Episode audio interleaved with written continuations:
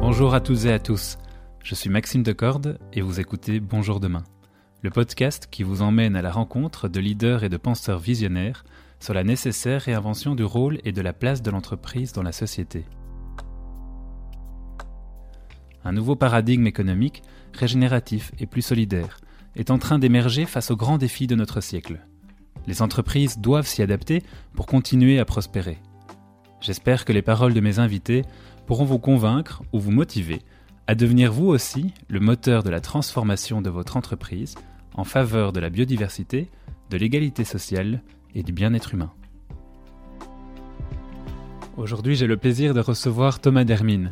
Thomas est le secrétaire d'État pour la relance et les investissements stratégiques au sein du gouvernement fédéral belge. Né à Charleroi, il y passe toute son enfance avant de suivre des études d'ingénieur de gestion à la Solvay Brussels School.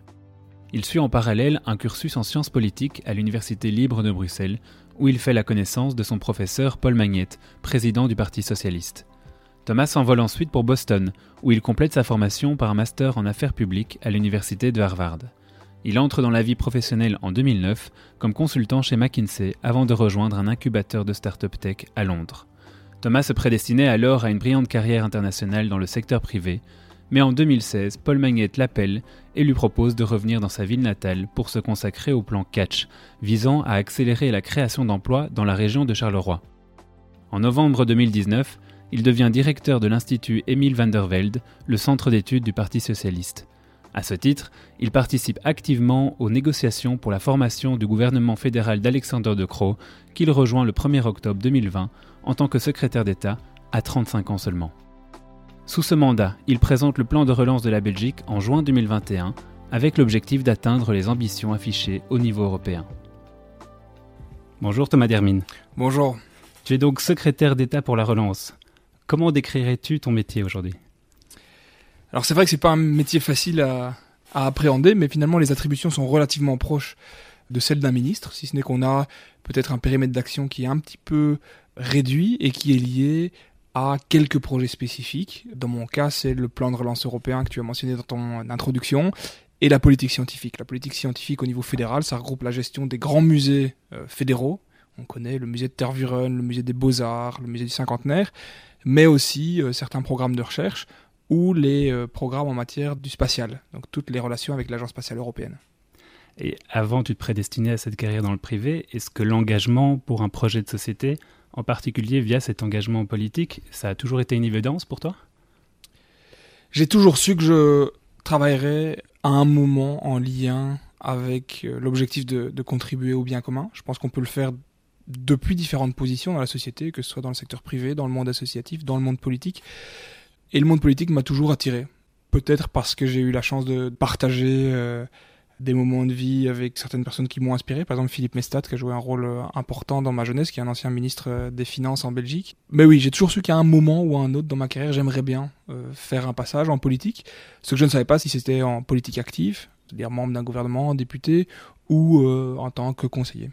Tu as vu donc ces deux mondes, le monde de l'entreprise, le monde politique. Comment est-ce que ces deux mondes peuvent collaborer ensemble pour lutter contre le dérèglement climatique et les inégalités sociales peut-être plus rapidement et de manière plus efficace Ce qui a guidé beaucoup de choix dans ma carrière, c'est que je trouve que le monde privé et le monde public sont trop hermétiques l'un à l'autre. Le secteur privé doit apprendre, s'il veut être un acteur dans la transition sociale, la transition environnementale, à intégrer d'autres variables que la variable financière. Et pas pour euh, le plaisir de se donner bonne conscience, mais aussi parce qu'une des conditions pour être profitable dans le futur sera d'intégrer ces dimensions-là. À l'inverse, le système euh, politique, le système administration doit être efficace. Moi, je suis pour un État fort. Je pense que fondamentalement, l'État a un rôle à jouer clé pour offrir des services publics de qualité, pour lutter contre les inégalités qui existent dans la nature et qui ont tendance à se renforcer, mais ce qui ne veut pas dire que l'État ne doit pas être efficace. Et que les euros qui sont levés via l'impôt qui sert à financer la collectivité doivent être dépensés de manière efficace. Et là, il y a certaines choses que le secteur privé fait de façon plus efficace. Et donc j'ai toujours pensé qu'il y avait énormément de ponts à construire entre les deux. Des ponts, des garde-fous aussi, pour éviter qu'il y ait des effets de collusion, mais il y a énormément de valeur à créer entre les deux. Et, je pense que d'avoir quelque part dans son cursus ou dans, sa carrière des épisodes dans le secteur privé et dans le secteur public peut avoir une valeur ajoutée. Et du coup, ça va au-delà de la simple contrainte du politique sur le privé, le fait qu'on euh, va édicter des nouvelles lois qui vont donner des normes euh, pour les entreprises, pour être plus respectueuses de l'environnement, pour adopter certains comportements. Est-ce qu'il y a autre chose comme collaboration, si on peut dire, que, cette contrainte-là du politique sur l'économique sur Je pense qu'il ne faut pas demander à l'entreprise d'intégrer de façon volontaire des contraintes qui la dépassent. Je m'explique. Le euh, rôle premier d'une entreprise, c'est quasi du Milton Friedman dans le texte, c'est de générer du profit. La différence, c'est comment elle le calcule. Parce qu'elle le calcule à court, à moyen ou à long terme? Et donc, aujourd'hui, on a de plus en plus de chefs d'entreprise, de travailleurs qui se rendent compte que, tiens, l'entreprise a un rôle autre à jouer, parce qu'elle génère sur la société toute une série d'externalités en matière environnementale, et donc elle doit les intégrer.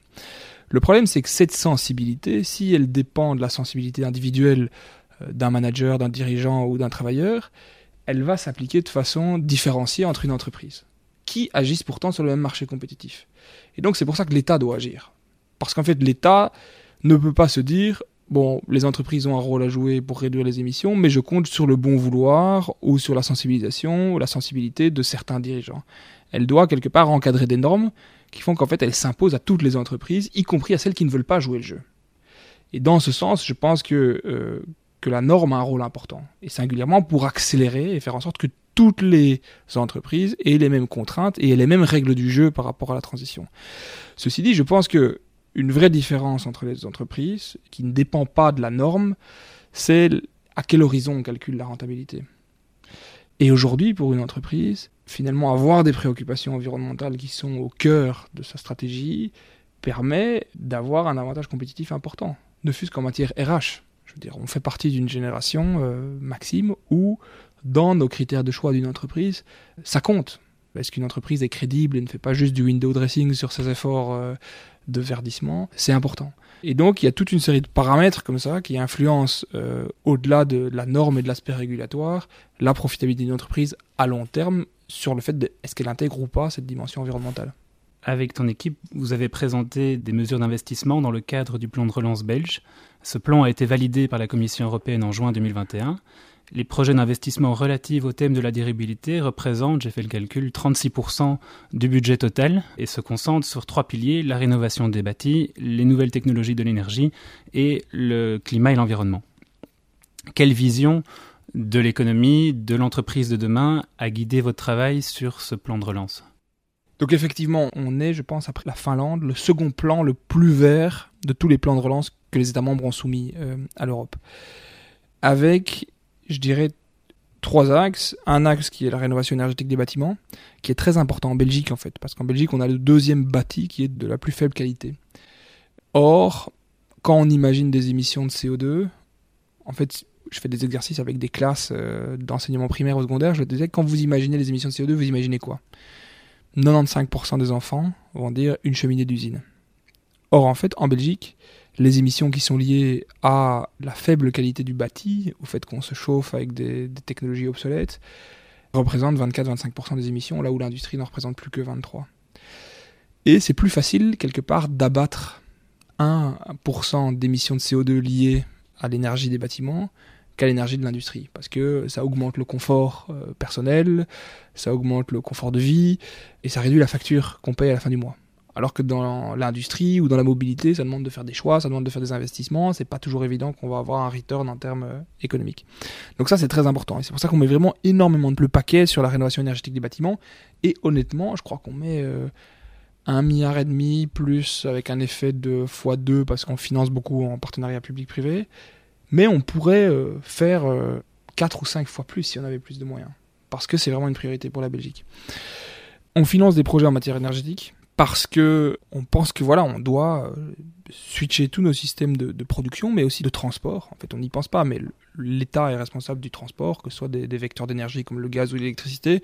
Demain, s'il faut transporter d'autres vecteurs d'énergie, de l'hydrogène, euh, s'il faut pouvoir faire de la capture de CO2, bah, il faut en fait, euh, c'est stupide, mais construire des pipelines, construire des tuyaux qui sont capables d'aller capter du CO2 près de grands sites chimiques euh, ou des cimentiers, des sites de production de chaux, capter du CO2 qui est euh, fatal dans les processus pour le, stocker ou l'amener vers d'autres industries qui consomment du CO2. Il faut pouvoir, si on veut substituer du gaz naturel par euh, de l'hydrogène, non seulement produire cet hydrogène, mais aussi l'amener via pipeline jusque des sites industriels. Donc ça, c'est des investissements qu'on fait qui sont très très lourds et qu'on fait via le plan de relance. Et comment je pense que les industries peuvent participer?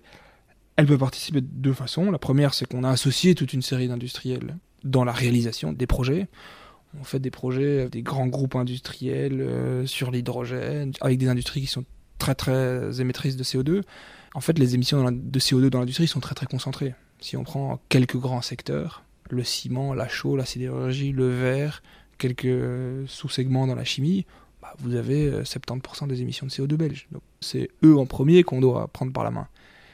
Et ils viennent, pas seulement parce qu'ils ont envie de travailler avec le gouvernement, mais parce qu'ils savent que quelque part, la survie de leur industrie, si on croit un tant soit peu dans la crédibilité d'un monde zéro carbone, elle dépend des décisions qui sont prises aujourd'hui en matière d'investissement. La deuxième façon de suivre la dynamique pour le secteur privé, c'est de se dire, en fait, tous ces contrats du plan de relance, ils sont exécutés via des appels à marché public.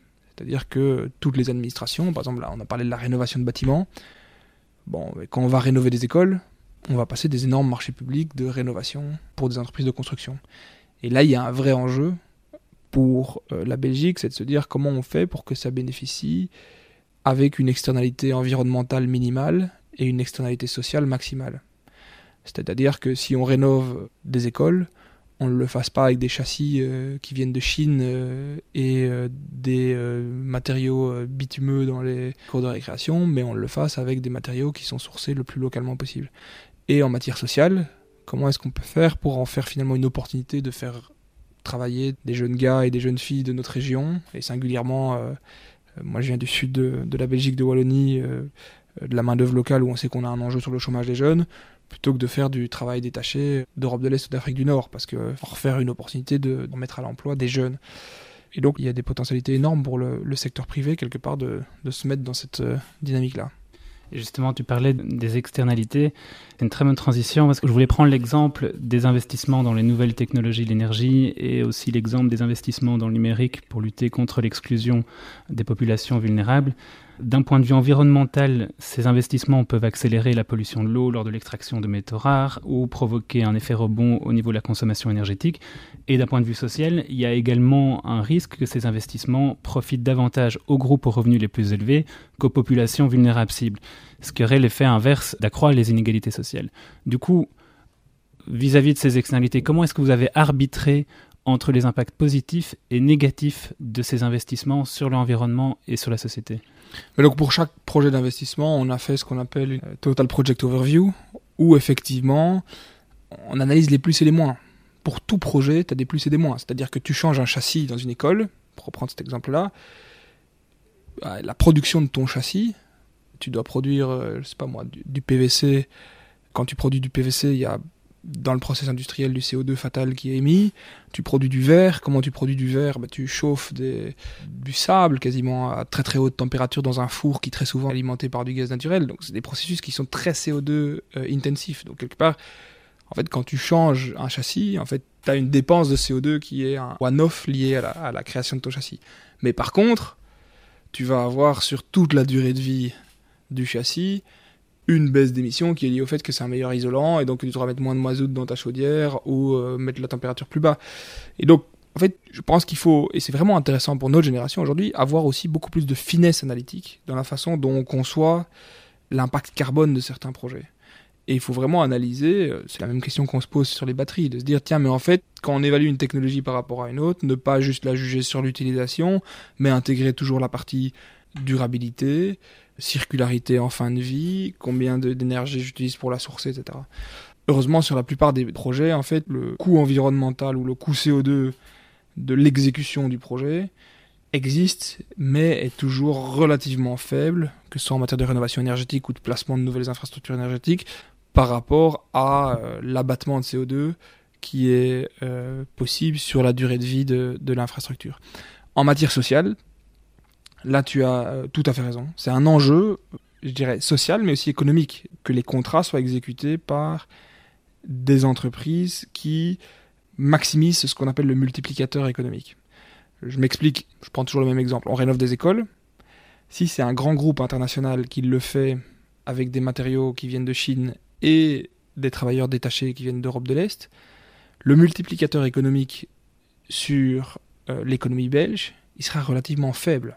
Parce qu'en fait, je, dépense de l'argent public belge, enfin dans ce cas-ci européen, mais qui après va finalement bénéficier d'entreprises étrangères, à des travailleurs étrangers qui sont souvent euh, avec des statuts euh, assez précaires par rapport aux travailleurs belges, et il y a très peu d'argent qui reste dans l'économie belge. Tandis que, à l'inverse, si je travaille avec des contrats pour des PME locales, avec des jeunes en insertion et en stimulant des filières euh, de matériaux locaux, alors je peux avoir un, un multiplicateur qui est l'ordre de grandeur 15 à 20 fois plus élevé. C'est-à-dire que je mets un euro, c'est comme un flipper, quoi. Je mets un euro d'argent public dans le flipper qui est l'économie belge, et puis cet euro va ricocher parce que ça va être du salaire euh, pour des travailleurs qui vont se remettre à travailler, qui vont consommer en Belgique, euh, des matériaux belges, etc. Et donc ça c'est vraiment important, et nous on regarde vraiment pour chaque projet comment est-ce qu'on peut faire pour maximiser ce multiplicateur.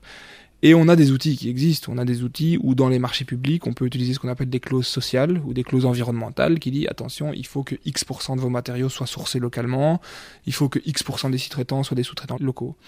Très longtemps, l'Europe nous a pas aidés parce que l'Europe imposait sous euh, l'auspice de la concurrence parfaite, pour certaines tailles de marché, d'avoir des, marchés européens où tu ne pouvais pas discriminer en fonction de la taille, où tu ne pouvais pas discriminer en fonction de la géographie. Mais aujourd'hui, l'Europe, notamment avec l'argument vert, permet de faire des exceptions et d'introduire ce genre de clauses qu'on a utilisées pour le plan de relance. Et est-ce que le budget du plan de relance, il a vocation à soutenir les entreprises qui contribuent à plus de valeur pour la société et la planète, via par exemple des économies d'impôts ou des subsides? Quand tu regardes les émissions industrielles de la Wallonie, en fait, en, en Wallonie, depuis 1990, euh, on est relativement bon pour réduire nos émissions de CO2 industrielles. Pourquoi? Parce qu'en fait, on a fermé énormément d'industries qui étaient très intensives en CO2. Typiquement, les hauts fourneaux de la sidérurgie, quand tu regardes la courbe des émissions industrielles en Wallonie, chaque fois qu'on ferme un haut fourneau, poum, il y, a, vraiment un, jump négatif. Et donc, quelque part, tu pourrais te dire, la façon la plus facile de couper les émissions de CO2 en Belgique, c'est de se dire, l'industrie n'a pas d'avenir en Belgique. Mais est-ce que c'est souhaitable? Non, parce que c'est important d'un point de vue socio-économique de garder une base industrielle forte, parce que c'est des emplois, c'est souvent des emplois de qualité. C'est important d'un point de vue stratégique. On a vu pendant la crise du Covid, on la voit aujourd'hui dans le contexte ukrainien, que quand on n'a plus de capacité de produire ici euh, des masques, euh, des semi-conducteurs, des batteries, finalement on dépend de l'étranger. Et dans un contexte géopolitique qui se tend euh, de plus en plus, c'est important de réfléchir à cette question de réindustrialisation. Et de toute façon, si c'est pas fait chez nous avec des normes environnementales sévères, ce sera fait ailleurs avec des normes environnementales qui sont souvent plus légères. Et donc la question en Belgique qu'on s'est posée dans le plan de relance, c'est de se dire oui, l'industrie a une place dans le futur en Belgique. Mais par contre, ce qu'on doit faire aujourd'hui, c'est qu'on doit accompagner l'industrie avec des investissements dans l'infrastructure énergétique, dans des projets de recherche pour qu'ils testent, pour qu'ils arrivent à décarboner. En Belgique, il y a des projets aujourd'hui pour avoir la première usine, par exemple sidérurgique, qui va être alimenté par hydrogène plutôt que par gaz naturel. La première usine de béton au monde qui serait du béton euh, zéro carbone. Et c'est ce genre de projet qu'on soutient. Faire toute la transition du cluster pétrochimique euh, à Anvers pour qu'ils euh, réduisent significativement leur empreinte carbone. Et donc on aide ce genre de projet parce que effectivement, on pense que certains secteurs sont des secteurs qui sont stratégiquement importants. L'industrie est stratégique en Belgique, mais par contre, si on est crédible dans notre objectif d'être neutre en carbone en 2050, il faut drastiquement accélérer le changement. Ça, c'est au niveau de la production des entreprises et au niveau du comportement même de ces entreprises. Donc, elles peuvent peut-être produire un produit qui est bénéfique pour cette transition, mais au niveau de leur comportement qu'elles adoptent vis-à-vis de leurs employés, vis-à-vis de la planète, est-ce que vous faites une distinction parmi les entreprises qui sont respectueuses, qui adoptent les bons comportements, et celles qui ne le font pas dans, les entreprises que vous soutenez? Souvent dans les marchés publics, il y a des critères, euh, des critères marchés publics effectivement sur la sustainability qui entre en ligne de compte.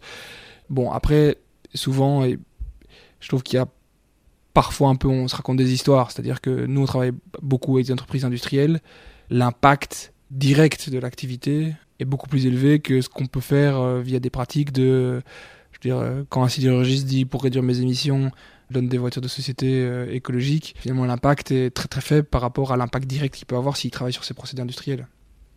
Tu parlais tout à l'heure de compétitivité entre les entreprises. Comment faire en sorte que la richesse créée par les entreprises en matière sociale et environnementale devienne un avantage concurrentiel déterminant? Et finalement que cette compétitivité juste et durable devienne la norme? Mais ça, c'est toute la complexité. C'est-à-dire qu'aujourd'hui, moi, j'ai beaucoup d'entrepreneurs qui disent Tiens, moi, je fais déjà ça pour réduire mon empreinte CO2. Et les choses que je fais en premier, c'est les choses qui, en fait, ont un impact positif sur ma profitabilité. Et singulièrement dans un monde où les prix de l'énergie sont chers, il y a en fait beaucoup d'investissements qui deviennent rentables, tout ce qui permet de réduire la consommation d'énergie, à la fois augmente la profitabilité et diminue l'empreinte CO2. Mais il y a une partie, je le ferai bien, mais la rentabilité est soit incertaine, soit beaucoup plus faible, voire négative. Et ça, j'ai du mal à convaincre mon groupe actionnarial, etc., parce que ça aura un impact CO2 négatif, mais ça aura un impact aussi négatif sur la profitabilité. Et pour ce genre d'investissement, là, quelque part, c'est le rôle du régulateur d'imposer une norme qui s'applique à tous, parce qu'une fois qu'elle s'applique à tous, elle permet aux actionnaires de se dire, bon, un, c'est impératif, et deux, ça va être le nouveau level playing field pour tous les acteurs du marché. Et ça veut dire que les entreprises vont toujours faire le minimum demandé par l'État ou est-ce que finalement toi tu dirais que les entreprises ont tout intérêt à aller au-delà de ce que l'État va imposer? Je pense que ça dépend très fort d'un groupe à l'autre et aussi singulièrement de la structure actionnariale d'une entreprise par rapport à l'autre. Des entreprises qui ont une structure actionnariale familiale ou beaucoup plus stable vont avoir moins de difficultés à se dire écoutez voilà nous c'est un choix actionnarial établi de troquer une partie de notre rentabilité financière pour aller plus loin en matière de CO2 parce que quelque part on pense que non seulement c'est notre responsabilité euh, individuelle et sociétale et qu'à terme ça nous donne un avantage concurrentiel sur le marché parce que si c'est pas demain, après-demain ou après-après-demain, le régulateur va serrer très très fort et donc tout l'avance qu'on prend, quelque part, c'est un avantage aussi concurrentiel sur nos concurrents parce qu'ils vont devoir faire des investissements beaucoup plus rapides. Par contre, je, pense aussi, il faut pas être naïf, je veux dire, pour des entreprises cotées certainement, l'objectif premier d'une entreprise, c'est de viser la rentabilité. Et donc, le rôle du régulateur est quelque part de se dire, tiens, mais comment j'établis des règles qui donnent un incitant financier et qui créent des règles homogènes pour des secteurs entiers pour aller dans cette direction? Que ce soit via des mécanismes incitatifs ou que ce soit via des mécanismes de pénalité si certaines directions ne sont pas prises. Et alors certains professionnels de la finance aujourd'hui appellent à une comptabilité triple capital obligatoire. Capital financier, capital social et capital environnemental, afin de prendre en compte les externalités négatives de production dont on parlait justement juste avant. Comment, selon toi, établir les bases d'une telle comptabilité intégrant les mesures de la performance environnementale et sociale de l'entreprise? Est-ce que vous y avez déjà pensé déjà? Oui, oui, c'est des questions que je regarde de très près. Après, il y, a plusieurs difficultés. Il y a une difficulté au niveau euh, technique. Comment on définit les indicateurs? Je veux dire, c'est quoi un capital environnemental? La raison pour laquelle, euh, en fait, finalement, les indicateurs monétaires marchent si bien, c'est qu'ils sont très très simples. En matière environnementale, c'est beaucoup plus compliqué. En matière sociale, n'en parlons pas. Tu sais, tu l'as mentionné, je travaillais avant comme consultant euh, dans une grande entreprise internationale beaucoup d'anciens collègues m'ont posé des questions en disant mais pourquoi est-ce que tu veux travailler dans le secteur public, etc. Et je disais toujours parce que c'est d'une complexité infiniment plus grande. C'est-à-dire que dans le secteur privé, pourquoi le secteur privé est considéré comme plus efficace? Parce qu'en fait, ils optimisent une variable, la fin d'un compte de résultat. C'est une variable monétaire. Et donc, c'est de l'optimisation univariée. Pour qui a fait des mathématiques, c'est infiniment plus simple que dans le secteur public où Évidemment, tu as une équation monétaire, parce que les finances publiques sont une contrainte, mais tu optimises le bien public. C'est quoi le bien public? Déjà, de 1, c'est une notion qui est fluctuante en fonction de tes convictions, de ta position dans la société. Tu as une dimension environnementale, tu as une dimension sociale. Et donc, c'est des problèmes d'optimisation multivariés.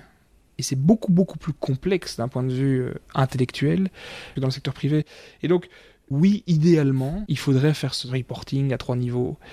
Mais alors, tu dois avoir tous les mécanismes, c'est-à-dire d'incitants, de, de pour le management, etc., qui sont alignés sur ces mécanismes-là. Et je suis pas sûr que beaucoup d'actionnaires pondéreraient les trois euh, sur le même pied d'égalité. Tu buteras quand même toujours sur comment tu définis ton indicateur. Quoi. Est-ce que le public ne peut pas inspirer le privé sur ce point-là, justement, puisqu'on demande cette même complexité maintenant aux entreprises? Mais d'une certaine façon, ça se passe. Bon, l'indicateur social est toujours très compliqué à, définir. C'est quoi? C'est le, le, nombre de TP que tu as dans ta boîte, c'est le taux de bien-être au travail que tu développes. Euh. Sur l'aspect environnemental, de facto, aujourd'hui, de plus en plus d'entreprises intègrent dans leur reporting leur footprint global. Il y a toutes des questions de, je dirais, de certification d'auditing qui se posent, mais de plus en plus. Et je pense qu'à un moment ou à un autre, et c'est pour ça que le mécanisme de quota CO2, etc., a quand même déjà introduit une première réflexion par rapport à ça, mais ça fera partie des métriques sur lesquelles les managements seront évalués. D'ailleurs, il y a déjà plusieurs boîtes qui évaluent leur management sur le delivery, sur les plans de réduction de CO2. Quelque part, la dimension environnementale, elle rentre. Bon, après, ce qui est intéressant, c'est qu'on parle énormément du CO2 pour le moment. Et je trouve qu'il y a énormément d'efforts, honnêtement. Le secteur privé aujourd'hui est en train de prendre le lead sur les réductions de CO2. Aujourd'hui, moi, je suis beaucoup plus préoccupé par le fait que on n'a pas de plan aussi agressif sur la rénovation du bâti, y compris le bâti public, qu'il y a des plans dans le secteur privé pour réduire les émissions dans l'industrie. Qu'on n'a pas des plans aussi établis sur les émissions de la mobilité. La mobilité, c'est le plus gros poste d'émissions individuelles qu'on a dans l'industrie. Donc il y a vraiment une question qui se pose, je pense qu'on arrivera à la neutralité carbone dans l'industrie ou dans le secteur privé beaucoup plus vite qu'on arrivera sur des questions de mobilité individuelle ou collective ou sur des questions de bâtiments. Or les solutions sont plus faciles à aller chercher en termes de mobilité ou en termes de bâtiments qu'en termes d'industriel. Et alors, dernière question. Que veux-tu dire aux personnes qui ne croient pas à l'efficacité de l'action du gouvernement ou de la politique en général, que ce soit pour résoudre leurs problèmes immédiats ou pour préparer le pays aux grands défis de l'avenir Je dirais si c'était simple, ce serait déjà fait. On juge toujours la politique en se disant tiens, mais si c'était moi, je le ferais différemment et ça irait beaucoup plus vite et ça serait beaucoup mieux. Mais pourquoi on a cette réflexion-là? C'est parce qu'en fait, on, on juge la société depuis son point de vue personnel. Et donc, on a l'impression que si on imposait nos choix, ce serait simple et la vision est relativement limpide. Mais la beauté et la faiblesse de la politique, c'est que par essence, c'est le lieu de, confrontation des opinions multiples.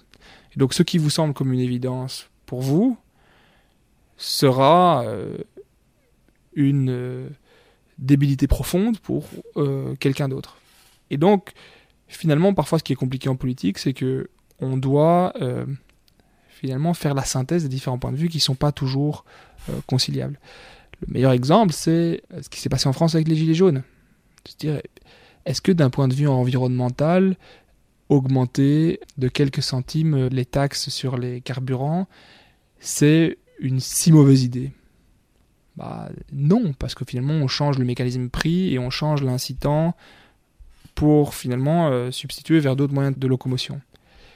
Mais est-ce que d'un point de vue tout aussi légitime d'une personne qui habite dans une zone qui n'est pas desservie par des services publics de mobilité, qui doit prendre sa voiture plusieurs dizaines de kilomètres par jour pour aller travailler, et qui, parce que les salaires minimums sont beaucoup trop bas euh, dans certains secteurs, ben oui, euh, quelques dizaines d'euros par mois, ça fait une énorme différence.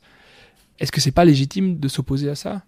Non. Et donc, effectivement, si je juge en tant que citoyen nanti qui est occupé par la transition et par euh, il faut penser euh, le monde d'après-demain et pas de demain, etc. Bah oui, je peux penser raisonnablement qu'on devrait taxer euh, les carburants très très fort, etc. Mais par contre, pour toute une partie de la population différente, bah, c'est un non-sens.